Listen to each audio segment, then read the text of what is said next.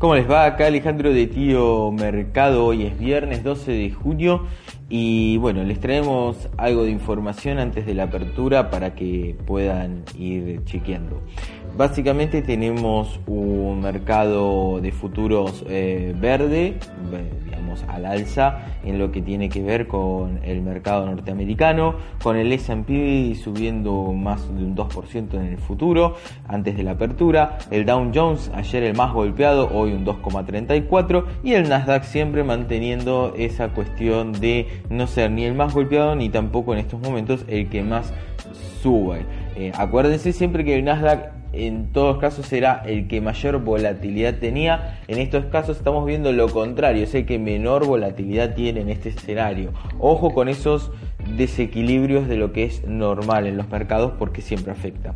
Lo que sí tenemos, o sea, también atención hoy, el mercado asiático cerró a la baja, el Nikkei con un 0,75%, el Hansen un 0,73% y la bolsa, el de Seúl, el el dato de Corea lo quería dejar un poquito para después, pero 2,37%. Acá está afectando el tema de un posible rebrote, está bien en Corea, así que a tener mucho cuidado porque un rebrote de Corea puede generar también una expectativa de rebrotes tanto en Europa como en Estados Unidos veníamos viendo el tema de las manifestaciones, cómo se había desmadrado todo el tema que, habíamos visto de confinamiento social, de tener cuidado en, las manifestaciones por George Floyd. Eh, donde la gente se juntó, se, estaban todos eh, apretujados y la realidad es que no, lo que podemos esperar es que en los próximos de 7 a 15 días tengamos conocimientos si eso genera un rebrote o la verdad no hubo ese, esa cuestión. Así que Bolsa de Corea abajo, el Shanghai también bastante estable como venimos viendo, eh, ya había recuperado y en estas bajas tampoco tiene demasiada volatilidad.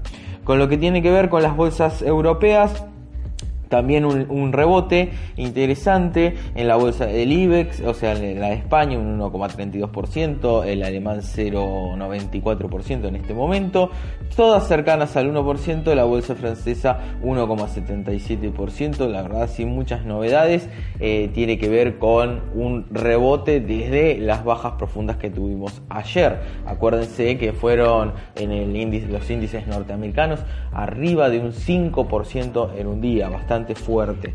Eh, así que lo que tiene que ver con datos macro, eh, vamos a empezar por el lado de Europa, que es lo que ya tenemos. Se dio a conocer el PBI, eh, el, PBI interanual del Reino Unido, un 20,4% de caída fuertísima la caída interanual que se dio el dato exactamente eh, digamos en concurrencia con el PMI, o sea, el dato de producción industrial también con una caída del 20,3%, se esperaba un 15 de caída, se superó, o sea, datos negativos, así que ahí en ese sentido eh, bastante, digamos, negativo, igual acabamos de ver el índice de Londres subiendo, o sea, se está totalmente disociado con los datos macro. Eh, eh, hoy a las 11 horas tenemos eh, uno de los datos importantes, o que yo considero importantes en Estados Unidos, que tiene que ver con las expectativas del consumidor. Acuérdense que lo que venimos hablando, el 70% de la economía de Estados Unidos está basada el PBI en consumo, o sea que datos negativos del consumo afectan consumos cíclicos, afectan expectativas de mercado, si esto no empieza a recuperarse, eh, digamos, que lo que se busca a nivel mundial y en Estados Unidos es que la crisis no pase a ser una crisis de demanda porque ahí sí lo que afecta es restricción de la demanda y siguen bajando las expectativas de eh, las empresas de que esto puede recuperarse y ahí es donde entras en un ciclo negativo. Eso es lo que obviamente no, se busca de evitar. Así que mm, con respecto a lo técnico, lo que vimos ayer fue que el S&P eh, llegó a, digamos, rebotó en un eh, número, o sea, en el número de 3000 o sea, el número redondo, totalmente psicológico y la media de 200. O sea, eh, ayer hablábamos de que esto era una posible toma de ganancias, algo normal, eh, desde lo técnico lo vemos bastante en congruencia con esto que hablábamos ayer. ¿Por qué? Porque si bien fue un sacudón rápido de un 5, arriba de un 5%, donde el S&P nos tenía acostumbrado todos los días un 0,75, un 1% arriba y en una escalada continua, ayer hubo una baja muy muy muy importante, no tuvo que ver con rebalanceos de cartera, eh, pero lo, positivo es que el movimiento a la baja se detuvo en el valor de 3000, totalmente psicológico, número redondo, y la media de 200. Entonces, ¿Qué podemos esperar acá? Eh, bueno, un posible rebrote, un eh, rebote eh, hacia arriba. Podemos esperar también una baja por debajo de la media de 3000, por el bajo, debajo de la media de 200 y los 3000. ¿Eso iniciaría un proceso de caída de corrección? No, recién vamos a ver eso abajo de los 2930, 2000 eh, casi 2.900 si quieren como un número redondo. Ahí empezaríamos a tener cuidado y ver que tal vez hay una posible caída.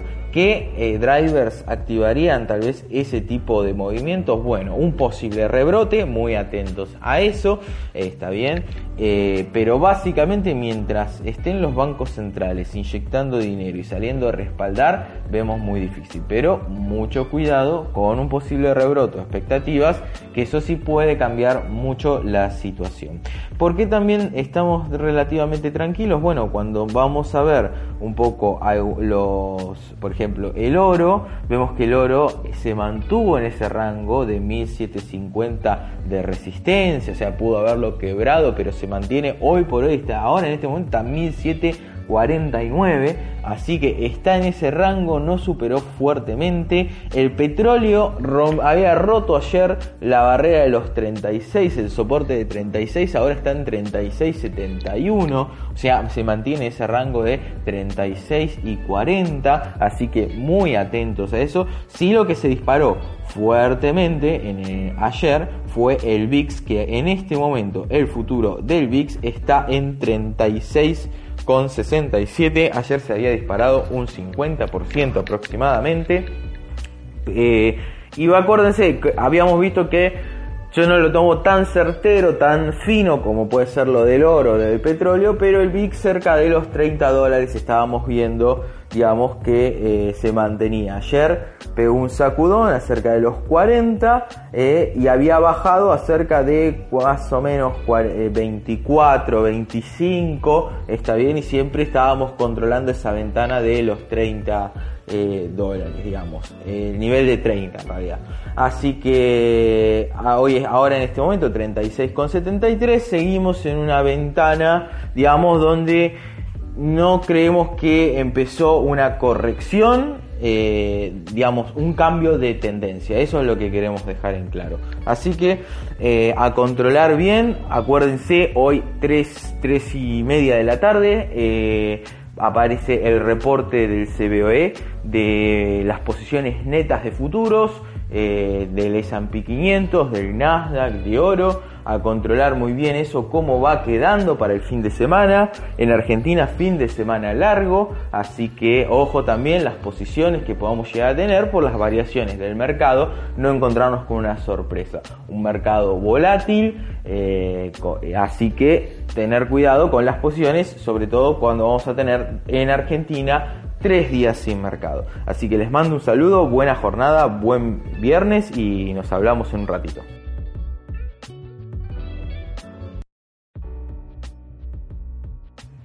¿Cómo les va acá Alejandro de Tío Mercado para reportar información y ahora antes del cierre de la rueda? Hoy un poquito más temprano, no por ser viernes, sino por la situación de mercado que estamos viviendo. Eh, nada para desesperarse, simplemente ahí me interesaba eh, estaba viendo que el S&P había roto con la barrera psicológica de los 3000 y está por debajo de la media móvil de 200, algo que, a ver, es bastante importante donde cierre por arriba o por abajo. En este momento está 2990 puntos y les quería dejar un poco un ejercicio eh, por eso mandamos el audio un ratito antes, para que puedan, eh, a ver, en estas situaciones donde los traders, los que operamos, tal vez abriendo y cerrando posiciones, queremos entender eh, qué pasa si eh, el fin de semana, digamos, el lunes abre el mercado norteamericano muy abajo, o ya el domingo a la tarde empezamos a ver que el mercado asiático también puede tener un golpe y queremos estar más tranquilos quería comentarles, bueno, cómo poder calcular lo que se llama el riesgo disponible de la cuenta comitente. O sea, ¿qué quiero que ustedes evalúen en estas últimas dos horas de mercado? Que puedan evaluar a, qué, a cuánto riesgo está expuesto su cuenta comitente de una manera muy muy sencilla. Básicamente lo que tienen que hacer es calcular por cada posición que tienen abierta obviamente el precio al que entraron y el precio del stop loss, está bien, eso en precios, ¿qué significa? Una posición, por ejemplo, que entraron a 300 dólares, no importa el activo, y tienen un stop loss en 290 dólares, son 10 dólares, está bien, eh, netos.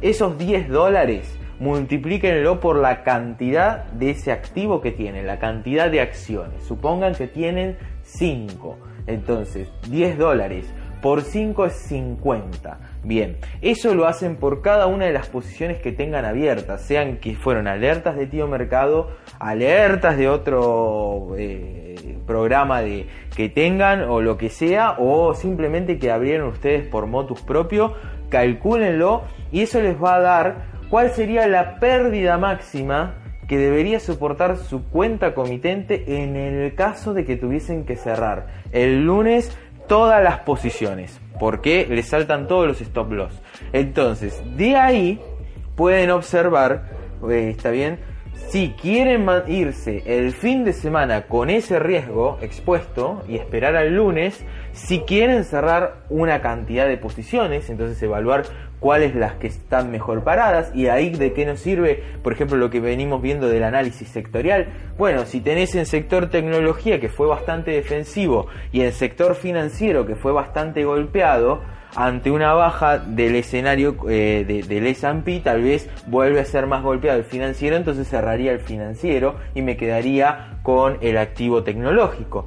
Podés hacer otro análisis, hay tal vez eh, el tecnológico tiene mayor volatilidad o tenés un activo con mayor volatilidad y otro más seguro. Está bien, tenés Coca-Cola y tenés alguna empresa de software tecnológico que ha ido bastante o una aerolínea. Entonces, Ahí podés saber con cuál riesgo te querés quedar y con cuál lo querés cerrar. O si querés cerrar, obviamente todo. Eh, eso creo que está bueno que se lo lleven hoy o que lo puedan ir evaluando en estas últimas dos horas porque la realidad es que no sabemos el cierre que vamos a tener. Entonces, si se mantiene ahora, por ejemplo, está casi en 3.000, está en 2.997 yo creo, mi, mi, mi, panorama es que se puede cerrar por arriba de 3.000 o van a intentar que cierre por arriba de 3.000 para no mm, dejar ese, esa perspectiva bajista, pero también teniendo en cuenta que los escenarios económicos no son los mejores, la realidad es que muchos fondos y gente no va a querer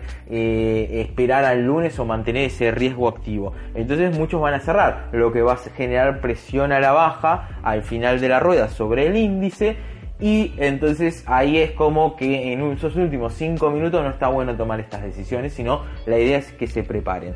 Así que eso básicamente se los quería dejar. La realidad es que la rueda sigue manteniéndose como veíamos. Eh, va a estar flotando, rondeando estos eh, eh, valores de 3000. En el oro en este caso está en 1737, o sea que salió dinero del oro, estuvo bajando, el petróleo en los 36,34 dólares está básicamente planchado en cero, pero ningún índice está digamos, rompiendo demasiado los esquemas que veníamos viendo. Si, por ejemplo, a ver, el VIX, vamos a dar el caso del VIX. El VIX ayer subió un 50%, hoy bajaba bastante, no me acuerdo cuánto bajó, ahora está un 2% abajo, pero en un momento estuvo creo que un 5 o 6% arriba, o sea, bastante volatilidad sobre el índice de volatilidad. Eh, así que básicamente en general eh, es un cierre negativo, está bien así que bastante mixto en Europa los futuros en este momento. Así que yo les diría que vayan evaluando esa posibilidad. Les dejo ese tip de evaluar el riesgo disponible de su cartera para saber cómo se pueden ir el fin de semana. Acuérdense que también el lunes es feriado acá en Argentina, no así en Estados Unidos, cómo se pueden ir con una evaluación de riesgo propicia que los deje tranquilos y los deje descansar. Con respecto al, escenario, eh, no vi muchas noticias, algo relevante eh, con respecto a los sectores que siempre nos gusta tener una evaluación. El sector de real estate es el que está eh, digamos, encabezando las subas, después el sector financiero está bien y el de materiales básicos, así que bastante interesante el sector energía. Por el lado de los sectores que más están perdiendo, tenemos al sector de utilities, o sea, el de servicios con un 1% casi abajo, el de comunicaciones, consumo, healthcare, digamos, básicamente son sectores que, a ver, en este sentido sí podemos ver que hay un reacomodamiento de cartera, esto lo veo bastante positivo, que eh, los sectores real estate y financial estén positivos, así que vayan viéndolo, el dato positivo creo que tiene que ver con cómo están en este momento los sectores de la economía, sectores más ligados a la producción, a lo industrial, eh, que mueven la economía real y no tanto sectores defensivos son los que están tal vez más eh, bajando como el sector de utilities o el sector de healthcare o mismo el de tecnología. Así que para que estén un poquito atentos a eso. Así que bueno, nada más por lo menos por ahora, después les, les pasaré el dato de cómo cierran las posiciones netas especulativas del CBOE sobre el S&P, sobre el Nasdaq y sobre el oro y después lo van a tener en el mapa semanal, igual como eso aparece a las 16.30, está muy justito con el cierre, así que eh, no lo tomen ahora como eh, digamos un parámetro para terminar una decisión. Así que bueno, les mando un saludo, buen fin de semana y nos hablamos seguramente el lunes.